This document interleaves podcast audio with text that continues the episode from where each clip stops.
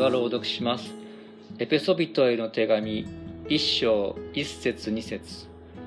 神の御心によるキリストイエスの使徒パウロからキリストイエスにある忠実なエペソの生徒たちへ。私たちの父なる神と主イエス・キリストから恵みと平安があなた方にありますように。今日はこのところから永遠と今永遠と今と題して御言葉を取り次ぎます。皆さんおはようございます。梅雨の中休みで少し晴れやかな朝となってよかったですね、えー、今日からですねエピソビットの手紙の学びに入ります、えー、地図を出しましたけれどもちょっとエペソというのはですね、えー、この地図の地中海があってパウロがですね第二次伝道旅行と第三次伝道旅行の時に訪れた場所です。自分で開いてたからなえー、っとですね。あここか。ここがエルサレムからですね。でこの辺ですね。ここがエペソです。エルサレムがここでエペソはここです。で先週までコロサイ人ピリモンへの手紙と両方学んできましたけれどもコロサイ人の手紙の宛先がここですねコロサイ。そしてエペソ人の手紙の宛先がここエペソです。でコロサイ人の手紙の最後の4章の部分でラオデキアから回ってくる手紙を読んでくださいとパウロは言ってるんですけどそれはですねおそらくエペソ人の手紙のことだと言われています。エペソとこのコロサイは大体15060キロ離れていて同じアジア地区の教会でした。で、えそのエペソの教教会エペソという町も後で紹介しますけども非常に偶像に満ちた町であって誠の神様と無関係に動いているそういうふうに見えるところです。それは今の私たちにも共通した問題ですね。ですからこの手紙を学ぶことが私たちにも多くの霊的な示唆を与えるわけです。そして今日はですね、この 2, 2節の言葉、いつもパウロが手紙の書き出しに書いているこの言葉から、手紙全体を理解する上での大事な3つの点を学んでおきましょう。その1つ目は、エペソという彼らが置かれている現在の状況。それから2番目は、彼らの新しいアイデンティティです。3番目は永遠の神様とのつながりというそういう3つの点から共に学んでいきたいと思います。先ほどもこっちの見やすいのかな？えこうですねエペソ。おそらく諸説ありますがこの手紙はエペソかあるいはローマの獄中にあったパウロが西暦60年代近くに書いたんではないかと言われています。そしてこの第1番目ですけどもエペソ読者が置かれている場所と時代について私たちとも絡めながら見ていきましょう。実はこのエペソの町について使徒の働きの18章19節より後に記録されています。パウロが3回伝道旅行したうちの第2回目の伝道旅行の最後とそして第3次伝道旅行の時に主に23年の間このエペソにとどまって大々的な伝道活動が行われましたパウロがユダヤ人の街道に入って反対を受けた後にですね、ツラノの行動という、なんて言うんでしょうね、今で言えば、例えばニーザだったらニーザ市民会館とか、四季市民会館とか、ああいう大きな行動にパウロは移って、そこで2年間教えて、聖書によれば、先ほどのアジア州の人全てが、御言葉を聞いたとあります。で、おそらくその時にエパフラスが福音を聞いて、彼が殺さイに帰って、コロサイで宣教をしてコロサイ教会ができた。そういう関係があるようです。さあこのエペソビットの手紙はコロサイ人の手紙とピレモンの手紙が書かれた後に多分書かれてエペソの違法人クリスチャンに書かれ対して書かれました。その時にですねこの使徒の働き読んでいただくと分かるんですけどもアルテミスに関わる魔術がすごく盛んに行われていたエペソの町でたくさんの人がイエス様を信じて魔術書が焼かれたんです。おそらく銀貨5万枚っていうんで大体ですね500万円相当少なくともしたんじゃないか。それだけの本が焼かれた。そしてエペソはアルテミス女神アルテミスの町でしたから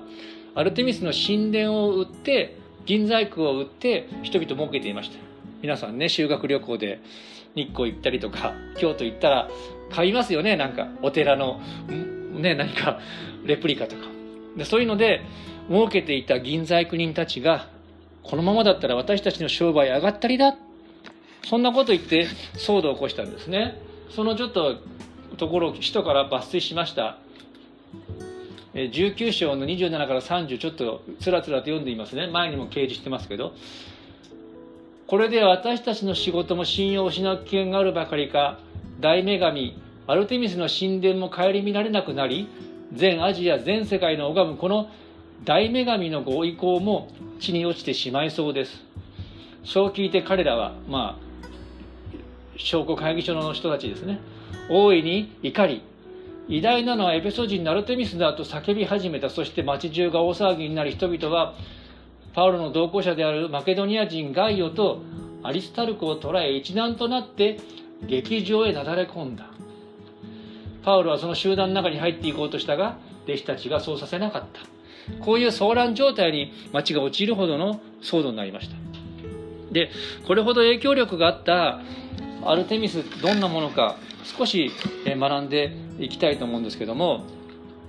こんな感じちょっと図を出しましたけどね。エペソこういうアルテミス礼拝皇帝他ですね。偶像の礼拝が行われた。このアルテミスっていうのはですね女神であって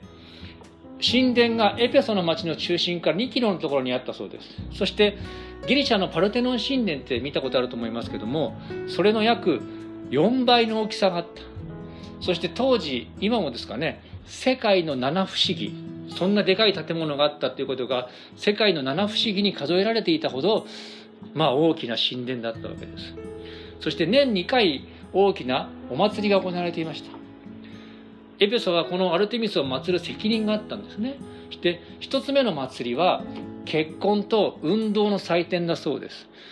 女神アルテミスが間を取り持っていわゆる若い男女の婚活の場になっていたんですね。そして何か運動競技が行われていた。そして学者によればそこでまあ女性がアピールしたりそういうペアリングの季節なので非常に不死だらな行為が公然となされていたようです。だから後半出てきますがエペソの人の手紙でパウロは不貧困を避けなさいと。光の子供らしく先歩みなさいと命令していたわけですね。でもう一つの大きな祭りはそれから2ヶ月後ぐらい1ヶ月後ぐらいの5月6月ちょうどこの時期に行われていた祭りです。日本でもよくあるようなアルテミスの偶像を担ぎ出して町を4キロですね。4キロ周遊する。そういう祭りで信者たちがその後を練り歩くという祭りでした。それがその一月の間に2回も行われていた。日本でもありますよね。こう出汁などが歩いて。それがまたその神々への献身を表す行為だった。そして実はですね宗教と政治が非常に強く結びついていてアルテミスの神官がですね神の役職のある者がですね政治の中枢にいたそうです。だからいわゆる祭りごとと偶像の祭りが密接に関わっていたのがこのエペソという町だったんですね。そしてローマ帝国の例に漏れずいわゆる皇帝礼拝皇帝を全ての庇護者平和の実現者私たちに物を与えてくださるまあジェネラスなベネフェクターということで祭り上げられていたわけです。そして先ほど言いましたがエペソの女神の意向を表す魔術が行われて人々は縛られていたわけです。で私たちは当然このような明らかな偶像礼拝とは関わりがありません。しかしこの間まで G7 サミットが行われ今はコロナでいろんなことが政治的な判断国際的な判断が行われています。そういうのを見るときに誠の神とは無関係に物が動いているように錯覚しますよね。あるいはこういう中でも株などでお金をすごく儲ける人たちがいて格差が広がっている。いわゆる大富豪を見ると神など信じなくてもお金を儲けてる人がいるじゃないかと言って自分たちの虚しさや無力さ無力さを実感してしまう感じてしまうかもしれません。そのような豊かさと権力と誠の神は無関係であるという気持ちに私たちはさせられてしまうでしょう。しかしパウロはこの手紙を通して聖書の神様こそイエス様こそ全ての権威に勝るお方だと告げているわけです。そして前の図にも表しますけれども今の時代と現実は誠の神と関係ないように動いている。アルテミスをはじめとするそのようなこの世の勢力が支配しているように見えるけれどもパウロはこの手紙を通して聖書の神様イエス様こそ全ての権威に勝る神でありクリスチャンはアルテミスや皇帝ではなくてその偉大な神様の力を知るために誠の神様への忠誠を誓い生きるべきだとこの手紙の中で訴えているんですね。で今日教会来た方にはレジュメを配布しましたけども例えばこのレジュメのですねローマ数字の2番の2章の前2章の中でそういう異教の世界と今の私たちのことが書かれていますし A と B で大きく分かれるんですけど2枚目ですね B の後半にはですね異教社会で生きる神の民の在り方ということがこのエペソビトの中4章 ,4 章から後半にかけてこう教えられているわけです。エペソ誠の神々と誠の神と関係ないこの時代に生きるべく指針がエペソ書の中にこれから語られていくということを覚えておいてください。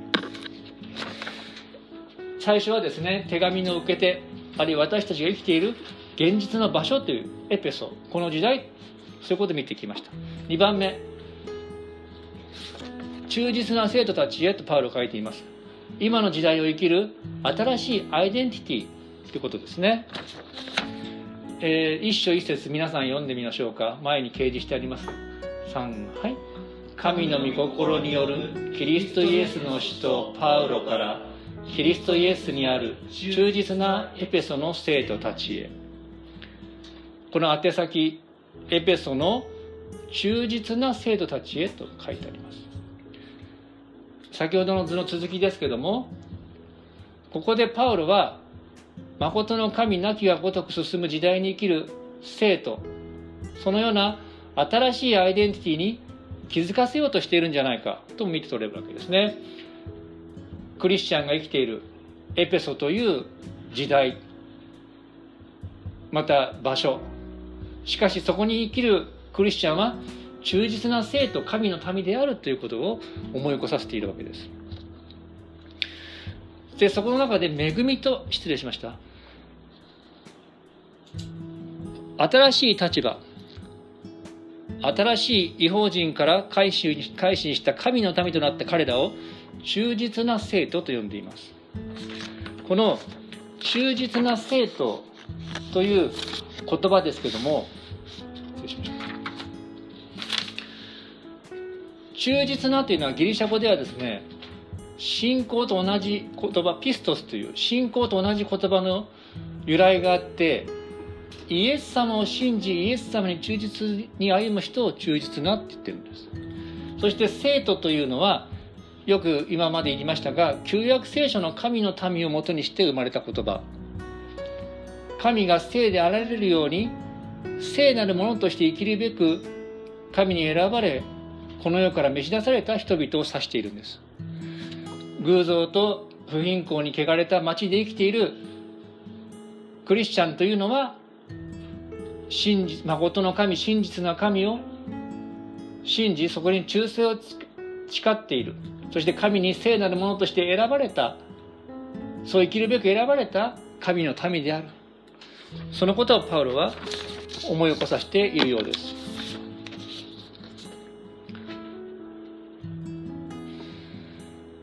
でこの実はこの新しいアイデンティティについてパウロは語っていますけれどもエペソビトの手紙の中でパウロはそのことを詳しく祝福として語っていくわけです。この配布したですね郊外のローマ数字の2番や3番にある2章 ,2 章全体を通して生徒ということについて違法人として死んでいたということと生徒とされたということを2章で語っていますしそして3章にかけてはですね違法人が神の民とされた祝福をこう語るわけです。それじゃ先ほど言いましたが4章以降の後半の部分信仰の実践の部分では生徒として神に忠実に生きる者として具体的にどう生きたらよいのかその指針が教えられているわけなんですね。そしてパウロはただそういう義務感を押し付けるだけではなくてその生徒とされた神の相続を受ける豊かな祝福について十分知ることができるようにこう祈ってるんです。一章18節ですね。前に掲示しまして読める方は一緒に読んでみましょうか。3はい。あなた方の心の目がはっきり見えるようになって神の召しにより与えられる望みがどのようなものか生徒たちが受け継ぐものがどれほど栄光に富んだものか知ることができますように。先ほども言いましたが目に見える現実はアルテミスを礼拝している神など関係ないとしている方々人々が反映しているように思えるかもしれません。でもパウロはそうじゃなくて心の目がはっきり見えるようになるようにそしてそれによって生徒たちの受け継ぐもの神からの祝福がどれほど素晴らしい栄光に富んだものにであるかということを心の目が開かれて見えますようにと祈っています。で実際そのことが先ほども言いましたがこの手紙の中でこれから素晴らしく語られていくわけなんですね。2番目は新しいアイデンティティ。異教の世界エペソで生きるクリスチャンの新しいアイデンティティを見ました。最後3番目は父なる神と主イエス・キリストからの恵みと平安。それは永遠とのつながりを意味します。2節を一緒に読んでみましょう。前に掲示しました。3はい。私たちの父なる神と主イエス・キリストから恵みと平安があなた方にありますように。この父なる神主イエス・キリストから恵みと平安がエペソの兄弟姉妹に今を生きるあなた方にありますようにとパウロは祈っているわけです。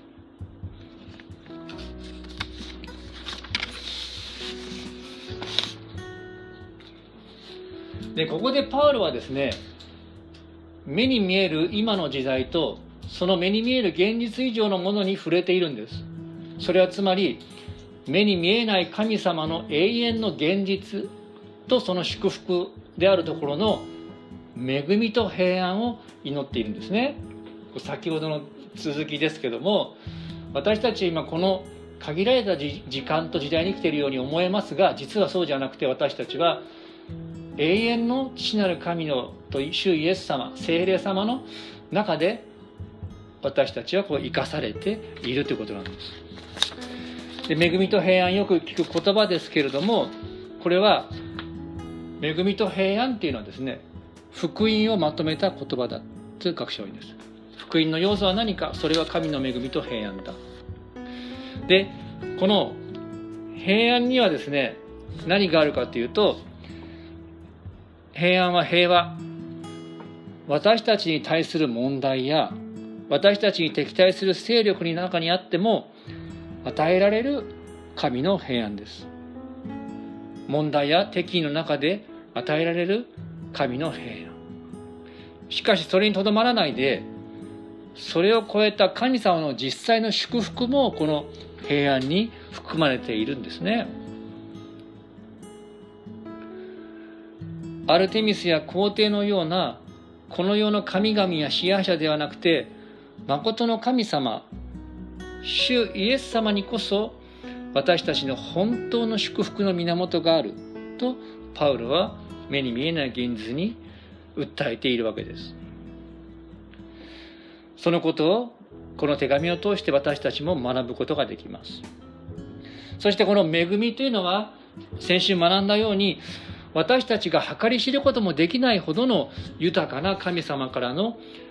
何て言うんでしょうか恩寵ですね。びっくりするような信じられないほどの有り余る豊かさから与えられる祝福を恵みと言います。で実はこの神の平安と神の恵みは父なる神様がイエス様の十字架の贖いを通してそして精霊という何て言うんでしょうかね媒体を通して実際今の私たちに与えてくださるんですね。でこの恵みと平安永遠と現実の祝福がこのエピソビトの手紙の中で語られていますけどもこれから学んでいく一章の続きの部分で神の永遠の祝福ということが書かれていますそして郊外の B ですね。4章以降の実践の部分でもこの永遠の祝福や永遠の時間を意識しながら今の時代を生きていくその指針について後半の部分でパウロは教えているわけです。私たちはですねまさに今神なき時代の中で生きているような錯覚に陥ります。エペソのクリスチャンたちも私たちもでも本当の現実それは永遠の神様の現実の中で生かされているということなんですね。ちょっとこういう図をこういう図に書いてみました。実は私たちはこの何でしょうかね。例えばエペソだったらこういうエペソの町その時間の中で生きているように思いますけれども実際は私たちの生き生き様や時間はこの永遠なる神様とつながっているんですね今の時代においても。で実は私たちがですね今祈ったり助けを求めて神の恵みや平安を体験するっていうことはどういうことかっていうと実はこの永遠の祝福が私たちの日常の現実にこう入ってきている永遠の現実が今とつながる体験っていうのがですね私たちが神に祈り神の恵みと平安をこの時代この時代で体験するっていうことなんですね。これこそですね永遠が私たちの日常とつながっているというそういうクリスチャン信仰の醍醐味なんですね。しかしいつも言っていますように私たちには人間的限界がありますから偉大な神様を知り尽くすことはできませんし永遠とは何ぞやとやっぱりよくわからないことがあるんですね。神を知り尽くすことは不可能です。だからパウロはそれを知りながらこのように祈ってこの手紙を通して私たちが神の偉大さを知るようにこの手紙を進めているんです。そのパウロの祈りを読んで終わりにしたいと思います。一章17節でパウロはこのように祈っています。読める方読んでみましょう。3はい。どうか私たちの主イエス・キリストの神栄光の父が神を知るための知恵と啓示の御霊をあなた方に与えてくださいますように。エペソ1章17節。これからエペソビトの手紙を学びながらですね私たちの目が開かれ神に力を与えられてですね御霊の導きにより神の素晴らしい祝福また神様ご自身を知っていくことができるように祈っていきたいと思います。祈りましょう。天の神様皆を賛美いたします。エペソの生徒たちそして私たちも誠の神であるあなたが無関係に見えるようなそのような時代に生かされています。しかし私たちは永遠のあなたとつながりながらそのあなたの祝福の上に養われ導かれていることを感謝いたします。どうぞ私たちの心の目を開きまた啓示の御霊を与えてくださりあなたが与えてくださった素晴らしさあなたご自身の素晴らしさをこの御言葉を通して日々の歩みを通してこれから知ることができるようにどうか導いてください。この願いと感謝を私たちの救い主主イエス様のお名前によってお祈りします。アーメン。それではしばらく祈りましょう。今の時代また膨大な永遠の時さまざま難しい課題があるかもしれませんがそれぞれの思いを委ねながらしばらく祈りのうちに時間を過ごしましょう。